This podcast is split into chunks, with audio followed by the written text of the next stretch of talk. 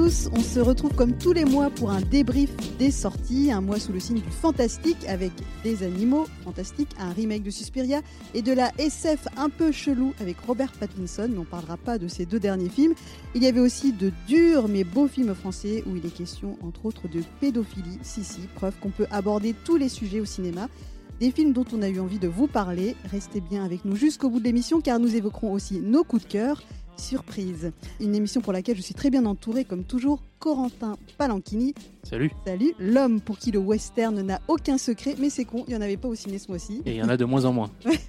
Léa Baudin, sous ses airs angéliques se cache une des plus grandes snipeuses de la rédac. Va-t-elle sniper aujourd'hui Salut et pour la première fois en podcast, Introducing Laetitia Rattan, amoureuse du cinéma français s'il en est. Merci d'être là.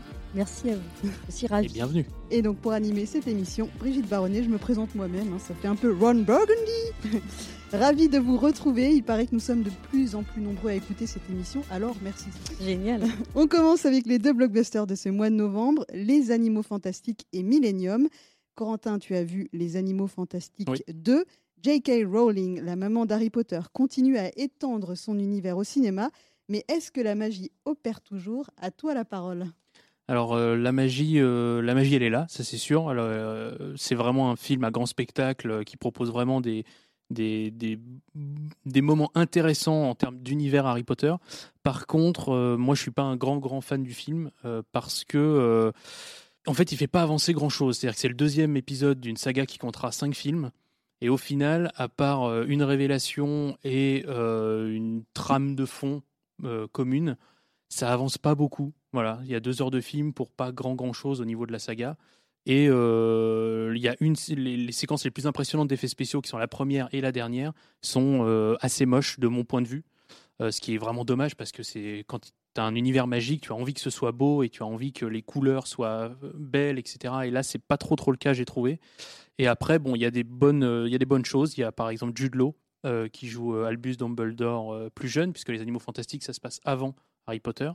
Donc euh, voilà, lui est formidable. Euh, Johnny Depp est pas en reste. Moi, j'avais très très peur de sa performance, qu'il en fasse des tonnes.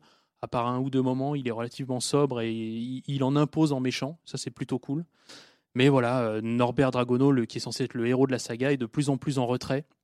Et ça, c'est les trucs auxquels j'accroche moins parce que quand le héros est en retrait, ça veut dire que ça, comme on le disait, que ça avance pas quoi. C'est le nouveau Millet, Millet, Millennium. J'essaye de faire du rap. La saga nordique est de retour avec une nouvelle héroïne pour l'incarner, la royale Claire Foy.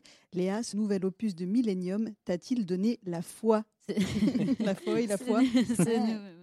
C'est très beau. Il faut le reconnaître. Euh, j'ai plutôt euh, trouvé très bon ce nouvel opus de Millennium. Alors c'est un petit peu différent euh, des autres des autres films, puisque là, en fait, euh, Fede Alvarez, donc à qui on devait euh, le remake de l'excellent remake d'Evil Dead et, euh, un autre film d'horreur dont j'ai oublié le nom, mais qui était également très très bon, était un peu attendu au tournant. Et en fait, il adapte le quatrième tome de Millennium, qui a été écrit donc pas par Stieg Larsson, mais par un autre écrivain suédois, dont j'ai également oublié le nom. Et, euh, et euh, il se trouve que c'est très intéressant parce que euh, pour la première fois, c'est vraiment Lisbeth Salander qui, est, qui devient l'héroïne du film. Donc il y a un petit côté, il y a un petit côté de James Bond au féminin parce que c'est un vrai, vrai, vrai gros film d'action. Il y a vraiment des, des belles scènes d'action, il y a des explosions. et en même temps, ce qui est très intéressant, c'est que Claire Foy propose une interprétation du personnage de Lisbeth qui est complètement différente. Euh, beaucoup plus humaine, je dirais, que, les, espèces de figures euh, qu'incarnaient euh, euh Mara et, et Noumi. Pardon. Et, du coup, c'est un opus qui est à la fois qui déménage parce qu'il y a énormément d'action et en même temps qui est assez touchant parce qu'il y, a, quelque chose autour du personnage de Lisbeth qui est vraiment développé en profondeur, notamment sa relation avec le personnage de sa sœur.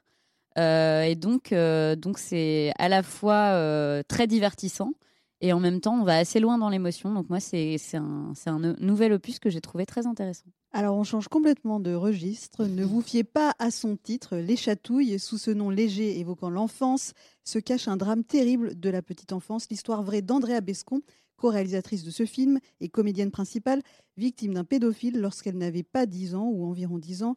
Avec une construction audacieuse entre flashback et vie d'aujourd'hui, elle revient avec beaucoup de subtilité sur ce drame intime. Laetitia, je crois que c'est un coup de cœur pour toi. Est-ce que tu peux nous en parler? Bien sûr, avec plaisir. Tu as dit déjà beaucoup de choses euh, de l'intérêt du film. C'est vraiment un coup de cœur, un gros, gros coup de cœur. Euh, peut-être le coup de cœur de l'année, euh, personnellement. donc en effet, oui, oui, c'est l'histoire d'Andrea Bescon qu'elle avait déjà adaptée, qu'elle avait déjà mise en scène au théâtre, qu'elle met aujourd'hui en scène au cinéma avec, comme tu dis, une mise en scène incroyable, énormément de de d'espace pour montrer en fait que le drame s'est joué sur deux scènes différentes. Voilà, c'est très très très très bien vu. La mise en scène est poétique. Voilà, mais c'est un film en effet très très dur, euh, un film coup de poing comme on dit.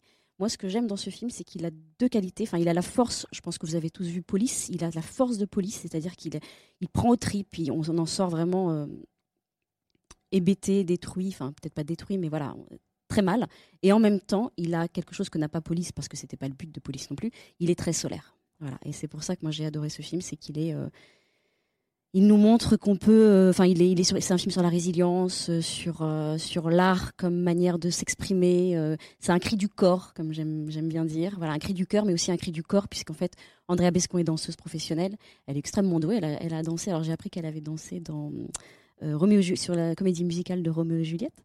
Donc euh, voilà, elle est extrêmement douée et donc elle arrive à faire passer ses émotions et tout ce qu'elle a vécu euh, dans son dans son corps et dans ce film. Du coup, voilà, je laisse la parole, je, reviendrai peut-être, mais j'ai tellement de choses à dire, je vais la monopoliser sinon. Donc euh, voilà. Qu'est-ce que vous en avez pensé bah, Moi, j'ai beaucoup aimé aussi, aussi parce que la, la, forme suit le fond. C'est-à-dire qu'il y a un sujet très dur, mais il y a aussi une, une façon de l'aborder. Et les passages dansés dont tu parlais, euh, moi, je trouve qu'ils apportent euh, énormément au personnage, évidemment, mais aussi à la, fluidité du film, euh, parce que c'est des segments qui vont vraiment venir offrir des respirations, qui vont te sortir un peu du truc, et en même temps, ils en font partie. C'est ça qui est brillant. C'est-à-dire que c'est plus léger, et en même temps, la façon dont elle danse révèle aussi des choses sur ce qu'elle vit personnellement aux différents moments où on la voit danser. Et euh, oui, c'est un, un, très très bon film et je vous encourage tous à aller le voir. Et c'est un, film qui montre que le, cinéma peut aussi avoir une utilité. Parfois, on se dit, bah, le cinéma, ce n'est qu'un divertissement. Mais là, euh, je trouve que c'est un film qui donne envie de parler. Et surtout, euh, alors je ne sais pas à partir de quel âge on peut montrer ce film, mais je pense qu'il peut avoir une vraie utilité, peut-être des ados, qui, mmh euh, parce que là, il y a tout le, toute la question du mais pourquoi t'as rien dit? Oui, tout à fait. Et en fait, euh, bah, pourquoi t'as rien dit? Parce que euh, je vais me faire engueuler, parce que ça soulève plein de questions, ça remue des choses. Et c'est vrai que c'est le genre de film où, mine de rien, on peut montrer à un public, alors pas trop jeune, mais quand même qui pourrait voilà, être ado, mmh. et dire voilà, c'est, je vais pas t'engueuler si t'as arrivé des trucs comme ça. Et c'est rien que pour ça, ce genre de film, c'est hyper important. Oui, c'est ça. Et c'est tout à fait. Et c'est vrai que ça, ça, pose la question. Enfin, ça réinterroge sur le délai de prescription. Euh, voilà, ça, ça, ça, permet un vrai, vrai débat euh, sur les crimes commis pendant l'enfance parce que le temps de, de les, d'oser les avouer, etc. Et ça parle aussi de la famille, c'est-à-dire de comment la famille réagit. Et là, mention spéciale à, à Karine Viard. Ouais, incroyable. Qui est glaçante, glaçante dans le déni, dans la froideur. Mention spéciale à Pierre de la Donchamp. un petit mot quand même sur Pierre de la Donchamp qui est euh, juste pareil, il est, il est perturbant. Franchement, moi, j'ai du mal à regarder l'acteur maintenant depuis. non, je plaisante. Non, non, mais il est vraiment perturbant. Il est, il est, c'est un pédophile insoupçonnable. Oui, c'est ça. Euh, vraiment, et ça nous rappelle justement que la, la pédophilie n'a pas de visage, mm. que le mode opératoire n'est pas, euh, n'est pas clairement identifié, euh, que les enfants ne disent pas tout ce qu'il faut dire. Voilà, ça nous parle d'énormément de choses. Et juste pour terminer, je dirais, je, dirais, je peux recommander un deuxième, un autre film sur le, le, même sujet qui s'appelle The Tale, qui est un téléfilm qui a été diffusé sur HBO euh, et qui est donc dispo en replay sur OCS, euh, porté par Laura Dern et qui est aussi réalisé par euh, une réalisatrice qui a, qui a subi de la pédophilie et la pédophilie et qui raconte son histoire à travers, euh, à travers ce film, donc, euh, enfin ce téléfilm. je vous encourage à aller y jeter un œil, c'est très très bien. Oui, c'est très bien aussi. C'est elle, elle utilise, elle est un peu plus frontale. Elle va carrément montrer l'acte, l'acte sexuel. Elle va le montrer. Euh, voilà, elle va le montrer, alors que Andrea Bescon a une autre manière de mettre en scène l'horreur. C'est très intéressant aussi, ouais, je suis d'accord. On poursuit avec un autre film français à la thématique très dramatique. C'est adapté d'un amour impossible du roman de la très médiatique Christine Angot, donc Un amour impossible. Le film est mis en scène par Catherine Corsini et incarné par le couple Virginie Efira Nils Schneider. Adapter un roman au cinéma, on sait que ça peut être casse-gueule, d'autant plus quand l'histoire se déroule sur plusieurs décennies avec les mêmes comédiens. Mission impossible ou réussie, Léa? Alors, euh, contre toute attente, mission très, très, très réussie. Euh, alors, s'il y a quelque chose que je peux te dire euh, pour commencer, c'est que la bande-annonce est, assez mensongère. Alors, elle n'est pas mensongère dans le sens où on retrouve dans le film ce qu'il y a dans la bande-annonce, mais le film va bien au-delà de ce que la bande-annonce laisse entendre et suggère. Et donc, je n'ai pas du tout envie d'en de, révéler trop ici parce que c'est intéressant, euh, je pense, de le découvrir en, voyant le film, mais j'avais euh, très envie de, parler de ce film parce que euh, personnellement, j'y allais sans aucune attente. je m'attendais à voir une, histoire d'amour assez classique, une histoire d'amour impossible, comme on les connaît, avec des, différences de, classe sociale qui rendent l'histoire compliquée. Et, c'est bien plus que ça. Et tu parlais du défi de réaliser un film qui se déroule sur de nombreuses années. Et ça fait partie des grandes réussites du film, je trouve, c'est qu'il est très tenu. Euh, de bout en bout, euh, Catherine Corsini parvient à, tenir quelque chose de, très cohérent et en même temps, il y a une progression euh, à la fois dans la, narration et, dans les émotions et évidemment dans le, dans le, dans, la, dans le drame. et, c'est tout ça est sublimé par des, interprétations de la part des acteurs qui sont qui sont assez euh, directes et en même temps euh, assez magistrales. Virginie Efira est, vraiment une grande actrice. J'espère que ce film lui, lui, donnera, euh, lui donnera un César parce que c'est vraiment, c'est vraiment très impressionnant ce qu'elle fait. Et, et, et c'est un film, je pense, vers lequel les gens n'ont pas nécessairement envie d'aller aussi, peut-être à cause de la bande-annonce. Donc j'insiste, il faut vraiment, il faut vraiment faire le déplacement. C'est un très très beau film et, euh, et vous ne le regretterez pas. Ouais, bah moi, je, oui, j'ai beaucoup aimé aussi. Avec une petite réserve au tout début, j'ai eu du mal à rentrer dans le film parce que la différence d'âge entre Virginie, c'est terrible à dire, hein, c'est nul, mais bon, la différence d'âge entre Virginie Fira et Nice Schneider m'a un petit peu gênée parce qu'ils ont, il me semble que c'est pas du tout euh, mentionné, enfin, ils n'ont pas 10 ans d'écart euh, dans l'histoire. Et en fait, voilà, ça m'a un petit peu gênée, j'ai eu du mal à rentrer dedans, mais très vite, et vraiment j'insiste très vite, Virginie Fira nous emporte. Et moi, j'aime bien son côté héroïne euh, blessée, euh, euh, mais en même temps extrêmement forte romantique, voilà, à la Todd Haynes un petit peu, je pense à Loin du paradis. Enfin, elle me fait penser vraiment à des, à des, grandes héroïnes romantiques comme ça qui souffrent, qui, qui sont extrêmement féministes aussi, surtout pour l'époque. voilà, donc non, non, je, je trouvais magnifique. Et Schneider, pareil, très perturbant. Et moi, je l'ai vu. Alors, tu parlais de la bande-annonce tout à l'heure. Moi, je l'ai vu sans savoir parce que je ne me suis pas trop renseignée. Enfin, j'ai je, connais la vie d'un peu de Christine Angot, mais j'ai pas fait le lien forcément. Donc, euh, je ne savais pas euh, ce que sous-tendait l'histoire. Je ne connaissais pas le drame euh, qui, arrive, dont on va pas vous parler, mais voilà. Et du coup, je l'ai vécu autrement que quand on sait. voilà. Toi, je sais que tu connaissais. Oui, bah, justement, j'allais On l'a vu ensemble. Oui, on l'a vu ensemble. Et donc, moi, justement, je. Je, ça m'agace quand ça fait ça, ces films où je sais qu'il y a, une, révélation majeure et que bah, je, je, la connais. Et donc, j'attends le moment où ça va se passer. Et du coup, euh, c'est vrai que j'ai regardé ma, montre au moment où, il y a cette révélation et je me dis, ah ben du coup, ça m'a quand même euh, un peu gâché euh, parce que je pense qu'on ne découvre pas du tout le film de la même façon quand on, quand on sait ce, qui peut, ce qui peut se produire. voilà. Donc allez-y en vous disant c'est une histoire d'amour impossible, n'attendez rien d'autre et là vous aurez cette, ce truc qui fait que ça n'est pas comme tu le disais tout à l'heure, euh, juste une histoire d'amour. Euh. Et en même temps, le film ne tient pas du tout qu'à cette révélation. et, parce que pour le coup, euh, c'est vrai que moi, j'étais comme toi, je, savais un petit peu de quoi il retournait, mais ça m'a pas du tout empêché d'apprécier les qualités du film par ailleurs. Donc, c'est c'est pas, c'est pas rédhibitoire en fait. Non, pas du tout. On passe déjà euh, notre avant-dernier film qui s'appelle Saltant à l'hôtel El Royal. On change totalement de registre. Alors, j'aurais un petit peu de mal à, résumer le film parce que c'est vraiment un film qui est basé sur ses personnages, mais je dirais que c'est basé sur ses personnages et son lieu, puisque tout se passe dans un hôtel très cinématographique d'ailleurs. Moi, c'est vraiment ce que j'ai aimé dans ce film, c'est ce lieu. Et donc, plein de personnages, un peu aux faux airs de Tarantino, je dirais, dans cette façon de filmer la violence de façon jouissive. Corentin, tu avais envie de nous parler de ce film Oui, parce que donc c'est réalisé par Drew Goddard qui avait fait La cabane dans les bois qui est un film d'horreur très très très très intelligent et vraiment très malin. Là, avec C'est le temps à l'hôtel Royal, on retrouve aussi ce côté malin, mais pour moi, euh, un peu trop malin. Euh, bon, Drogodar, il se regarde un petit peu filmer son, son, histoire. Après, alors donc, comme tu l'as dit, c'est quasiment un huis clos dans cet hôtel. Et on va suivre différents personnages qui ont tous une raison d'être là, souvent différentes les uns des autres, et euh, qui parfois, les, les, histoires des uns vont se recouper avec ce que les autres sont venus faire et tout. Donc ça, c'est très inventif. C'est on est quasiment dans l'exercice de style, hein, clairement. Clairement dans l'exercice de style. Voilà.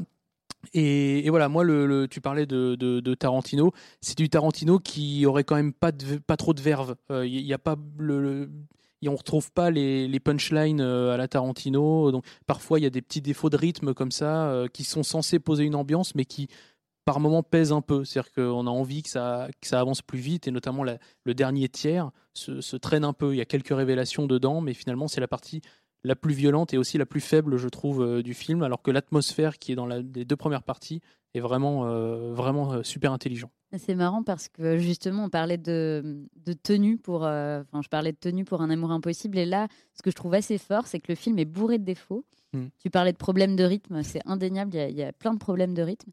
Et en même temps, même si le film manque de tenue, je trouve qu'il arrive à provoquer des réactions chez le spectateur hmm. qui sont assez authentiques.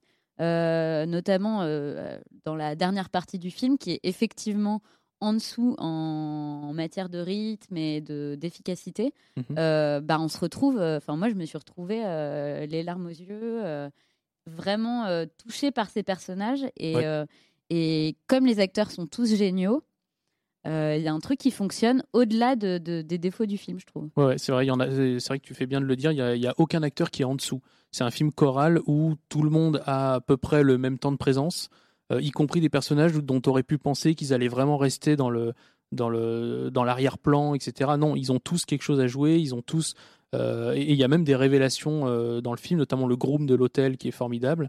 Et puis la, chanteuse, malheureusement j'ai oublié son nom, mais l'actrice qui joue la chanteuse, elle est, elle est vraiment géniale, quoi. Vraiment. Donc il y, a, y, a, voilà, il y, y a des acteurs à découvrir. Euh, il y a euh, Drogodar qui continue à, quand même, malgré tout, à montrer tout son talent, même si euh, là, il fait un peu de la, une démonstration, mais c'est quand même au-dessus de ce qui se fait la majorité de, du temps. donc voilà, c'est vraiment, vraiment à voir. Il y a du MacGuffin. Il y a du MacGuffin. Et une belle BO aussi. Magnifique BO. Notre dernier film, on passe à un documentaire qui s'appelle Première solitude. Vous aviez peut-être vu le documentaire euh, Le concours de mm. Claire Simon, donc c'est d'elle dont on parle. Le concours, ça se passait euh, donc au concours de la Fémis. Et cette fois-ci, Claire Simon euh, retrouve une certaine jeunesse. Elle est partie poser ses caméras dans, un lycée et filmer des jeunes, des, des ados qui sont voilà, presque en train de passer à l'âge adulte. Euh, et ça parle beaucoup de, solitude. Donc, c'est le titre de ce film, Première solitude. Euh, et Laetitia, euh, bah, tu souhaitais nous parler de, ce film Oui, moi j'ai beaucoup aimé. je trouve que c'est un film qui, c'est une vraie plongée en fait dans l'adolescence avec les petits, les premiers tourments et mois de l'adolescence. Mais ce que j'ai surtout aimé, c'est qu'en fait les les ados qui parlent, on a l'impression qu'ils ont complètement oublié, alors ça, ça peut sembler cliché de le dire, mais la caméra, complètement. C'est-à-dire qu'en fait, ils sont entre eux, et on ne retrouve jamais cette, inhibition liée à la présence de la caméra. Ce qui fait que même quand ils, quand ils parlent d'eux, donc alors ils se, questionnent les uns les autres, ils se racontent, ils se confient, ils sont très à l'écoute. Donc en fait, c'est comme si en fait le documentaire aussi leur avait permis d'être un peu plus à l'écoute qu'ils ne l'étaient peut-être euh, vis-à-vis de leurs camarades. Donc ils sont très à l'écoute, ils sont là, ils, se parlent, et, et, des fois il y a des moments où l'émotion les submerge, et ça empêche, ça n'empêche qu'ils continuent et ils oublient complètement qu'ils sont filmés. Donc on, a, on assiste vraiment à, des confidences entre adolescents où ils parlent de, ouais, de la famille, du poids des parents, etc. Euh, et ça m'a vraiment beaucoup plu. Après, euh, le dispositif peut-être euh, voilà, me gêne un peu. C'est le problème que j'avais déjà sur le concours et, et que je retrouve ici, c'est que le fond m'intéresse. Le fond me, peut même me toucher. en revanche, la forme, je trouve ça d'une fainéantise absolue. On est dans presque dans du reportage euh, envoyé spécial. C'est, un peu dur à dire parce que c'est pas complètement vrai. Il y a, des, mouvements de caméra, il y a une construction euh, euh, du, cadre et de la mise en scène, mais malgré tout, il y a un côté qui, pour moi, c'est pas assez soigné. Quand on va au cinéma, il y a un minimum, et moi, ça me, ça me frustre énormément parce que par ailleurs, le propos me touche et, et je suis un peu triste de, de, de ça, mais, mais c'est plus fort que moi. Je, ça, ça, me manque vraiment. Et ça manque de créativité. Quoi. Ouais, tout pareil que Léa, euh, donc je serai très bref. C'est pour moi le, le, le, fond est vraiment très intéressant et c'est bien de parce qu'il y, y, a des récits forts dans, dans, dans ce que racontent les, les, les, les, gamins. Ça donne vraiment euh, un aperçu aussi d'une part. Enfin, en tout cas, ça donne un, portrait d'une jeunesse euh, qui est quand même très triste, euh, qui vit des choses difficiles, qui a du mal à, à s'en remettre. Euh, ou à aller de l'avant, ou même à se projeter dans, dans, la vie future et la vie adulte. Donc ça, c'est très très bien. Euh, par contre, effectivement, oui, sur le, sur le dispositif, moi, je trouve ça euh, peut-être pas feignant, mais je, je trouve qu'il y, y, a un côté faussé parce que effectivement, on a l'impression que la caméra n'est pas là, mais en même temps, clairement, elle est là. Ils savent qu'elle est là. Elle est dans la même pièce. à, quelle mesure où, où la limite entre ce qui est fictionné et ce qui est raconté, et il y a peut-être aucune fiction, hein, mais moi j'ai l'impression que ça, ça, ça, donne un rendu un peu scénarisé. Euh, J'aurais voulu euh, qu'on me prouve que euh, les enfants parlent d'eux-mêmes et choisissent les sujets qu'ils mmh. abordent. À, voilà, oui. j'aurais voulu qu'on m'explique un peu ça peut-être mmh. en amont. Voilà. Faut, faut dire aussi que les, les collégiens font partie d'une classe cinéma et que c'est pour ça que Claire Simon avait prévu de faire un projet avec eux et que le projet a abouti au, mmh. au film, quoi. Oui, c'est justement ce que je voulais dire pour peut-être mmh. prendre un petit peu la défense de Claire Simon. euh, c'est qu'à l'origine, et d'ailleurs c'est pas la première fois qu'il y a un mmh. film cette année euh, qui sort euh, comme ça, c'est que ça n'était pas destiné, ça devait pas être un film, c'était juste un projet scolaire qu'elle avait mmh. avec ses jeunes. Et en fait, elle s'est dit, mais il y a quelque chose à faire, euh, ils ont des choses à dire, ces, ces, ces jeunes, et euh, ça me passionne, et j'ai envie d'en faire un film. Et c'était pareil pour Guillaume Braque, un peu plus tôt dans l'année, qui avait fait un film comme ça, qui était plus un exercice étudiant. Il s'est dit, mais non, en fait, c'est un film que j'ai, et je, voilà, je vais en faire un film qui va sortir au cinéma. Donc, peut-être que si, dès le départ, elle s'était dit, ça va être un film, euh, elle aurait peut-être euh, réfléchi euh, à tout ça autrement, mais après, ouais, je, je, vous rejoins un peu sur le côté euh, feignant, même si voilà, c'est mmh. peut-être euh, too much, mais euh, au moins ça a l'avantage qu'on se concentre vraiment sur le propos, le sur le mmh. fond du film. Et c'est vrai que moi, je n'avais encore jamais vu euh, des, des, témoignages comme ça de bah ouais, en fait, je suis seule, mes parents sont séparés, des trucs comme ça. Euh, bon, ça paraît très banal à dire, mes parents sont séparés, mais la façon dont c'est dit, on se dit ah oui ok ok c'est ça aujourd'hui euh, être être jeune c'est tout seul dans sa chambre mmh. j'ai trouvé comment résumer ce que je pense c'est que je, ce que je trouve un peu triste c'est que c'est un film qui pourrait s'écouter. C'est à dire que tu mmh. pourrais le mettre comme un podcast oui, et au final tu n'aurais pas l'image. Il marcherait donc ce qui prouve que les témoignages sont très forts. Mais en même temps tu te dis euh, bah le dispositif euh, passe complètement mmh. à la trappe quoi. C'est un peu le c'est un peu le reproche. Mais mais c'est mais c'est effectivement très intéressant. Ah, oui. parce que le cinéma c'est quand même raconter une histoire avec des images c'est le moment de passer à vos coups de cœur et je compte sur vous pour être concis. Vous avez une minute chrono pour défendre un film dont on n'a pas encore moins. parlé dans cette émission. euh, Léa, on va commencer par ton coup de cœur. Alors moi, mon coup de cœur, c'est le Grinch, mon coup de cœur de fin d'année. Euh, alors euh, le Grinch, je pense que tout le monde connaît. Euh, tout le monde connaît au moins la version euh, avec Jim Carrey euh, qui était sortie à la fin des années 90, je crois. 2000, en 2000. 2000 en 2000. Euh, et euh, c'est exactement ce à quoi je m'attendais. Et donc, c'est c'est à la fois très drôle, à la fois euh, très touchant. Euh, ça parle de la différence. Euh, on retrouve en fait tous les ingrédients que qu'on avait adoré dans, dans la version avec Jim Carrey. L'animation qui est donc faite par Illumination, à qui on doit, à qui on doit Moi Moche et Méchant, Les Mignons et tous ces films-là qui sont très mignons. C'est un Grinch très méchant. C'est un Grinch c'est un Grinch euh, très méchant et en même temps pas vraiment méchant. Et, et non, non, il est cruel. Il est cruel et ça donne lieu à des scènes très drôles. Et non, l'histoire est très touchante. Voilà, moi j'ai retrouvé tout, tout, ce que, tout ce que je cherchais euh, dans le Grinch. C'est drôle et émouvant. Donc euh, c'est un parfait film de Noël. Laetitia, ton coup de cœur. Ok, alors tu me regardes si jamais je dépasse une minute, tu me fais les gros yeux. Euh, donc moi, c'est Les Bonnes Intentions de Gilles Legrand. Donc c'est un film porté par Agnès Jaoui qui joue euh, une quinquagénaire surinvestie dans l'humanitaire. Donc Agnès Jaoui est, sublime dans ce rôle, elle est divine. Donc elle est surinvestie, c'est une femme qui est très engagée, pardon, qui va euh, qui donne des cours d'alphabétisation et qui donc va euh, embarquer ses élèves dans l'obtention d'un permis de conduire qui est selon elle la, solution pour s'intégrer, voilà, plus que même le, fait d'apprendre le français. En tout cas, ils, apprennent le français en passant de leur cours, voilà. Donc c'est génial. Donc elle, est aux côtés d'un moniteur d'auto-école complètement foireux, c'est Alban Ivanov qui est génial aussi dedans. Et euh, tous deux s'embarquent dans des aventures incroyables. Moi, ce que j'ai aimé dans ce film, c'est un petit film sans prétention, mais ce que j'ai aimé, c'est que c'est un film sur le langage. Donc, il est écrit par une scénariste, alors euh, elle s'appelle Léonore Confino, qui, a, qui est une amoureuse des mots. Et donc, du coup, c'est un film qui parle du langage. Il parle de la transmission entre parents et enfants, parce que du coup, cette femme a un peu de mal à établir le lien avec ses enfants parce qu'elle est tellement engagée qu'elle oublie un peu de s'occuper de ses enfants. Euh, elle, ne laisse rien passer, la moindre expression. Donc, c'est un film aussi qui questionne le est-ce qu'on peut tout dire? Est-ce qu'on peut Quels sont les clichés euh, qu'on peut avoir sur d'autres euh, populations et qu'est-ce qu'on peut dire et qu'est-ce qu'on ne peut pas dire? Il s'amuse là-dessus. Moi, je trouvais ça génial. C'est extrêmement drôle. Et c'est un film donc sur bah, l'apprentissage du, français. Voilà, donc le langage, la transmission, tout ça, c'était, c'est vraiment un grand film et un film aussi qui nous rappelle qu'il faut nous engager à, notre petit niveau chacun. Donc voilà, donc un film qui réveille, voilà, qui réveille un peu notre petite conscience. Merci Corentin, à ton tour. Et oui, pour parler de, du nouveau film de Steve McQueen qui s'appelle Les Veuves, qui est porté par Viola Davis, Elisabeth Debicki, enfin un gros, un gros gros casting. Euh, il y a aussi euh, Liam Neeson dans le film. Euh. et donc c'est une histoire de. Alors faudrait pas croire que c'est un film de braquage. Il est un peu vendu comme ça. en fait non. C'est-à-dire c'est un drame qui suit un braquage. Le film s'ouvre avec un braquage et ensuite c'est un drame. faut pas s'attendre à un film d'action, voilà. Et c'est bien mis en scène. Steve McQueen montre encore qu'il a qu'il a qu'il a qu'il a du talent quand il sait quand il, quand il a une bonne histoire à raconter et que cette histoire, il la porte vraiment. Euh, et euh, voilà, moi j'ai une grosse mention pour mon gros coup de cœur du film, c'est Viola Davis, qui est, on le dira jamais assez, une, actrice mais immense.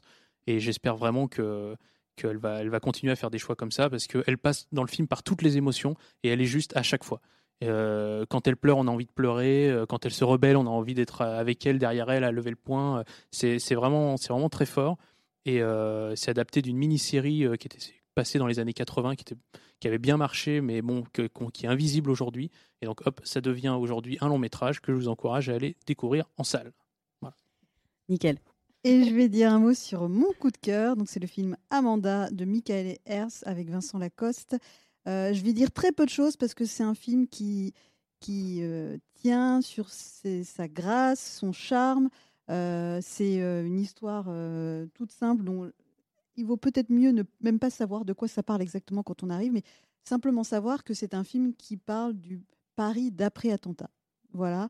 Et, ça filme ça. Alors, c'est pas du tout un film sur les attentats, mais ça, ça capte l'air du temps. Qu'est-ce qui a changé depuis, depuis que Paris a été frappé par les attentats?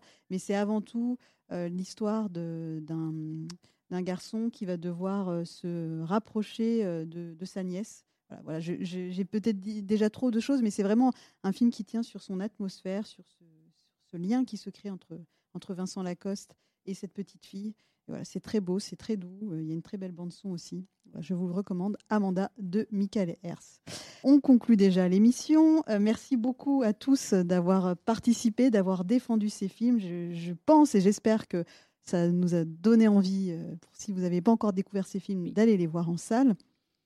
Je remercie également Julien et Andou qui ont assuré la réalisation de cette émission. Et je vous rappelle que nous sommes à présent présents sur iTunes, donc vous, pouvez vous abonner et télécharger l'émission tous les mois. Euh, voilà, on vous donne ce rendez-vous tous les mois pour le cinéma. Euh, on devrait aussi se retrouver prochainement pour des émissions bilan, je le souhaite en tout cas, pour débriefer un petit peu l'année cinéma et série. Et euh, voilà, à bientôt pour euh, une nouvelle émission. Merci à tous. Merci, à, vous. Salut. Merci.